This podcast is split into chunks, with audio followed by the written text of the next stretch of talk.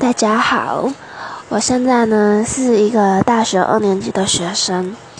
然后啊，我们读书读了这么久，经历过很多的寒假、暑假，可是大部分几乎都被我们浪费掉了。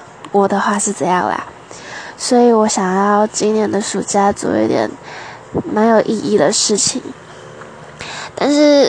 大学我们的系上营队很多，所以呢，七月的时候基本上就是被营队占据，这样等于我的暑假大概只有八月。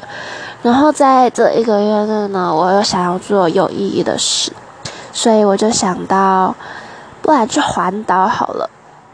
可是环岛，部分身旁的朋友都说勉强能接受骑机车，大部分都偏向火车。但是我觉得这样子好像环岛没有到非常的有那个意义吗，I don't know。反正我想要骑单车，可是这是感觉完成的话会是一件非常伟大的壮举吧。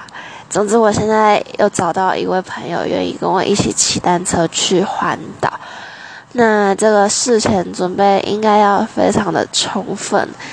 刚好最近期中考考完，所以。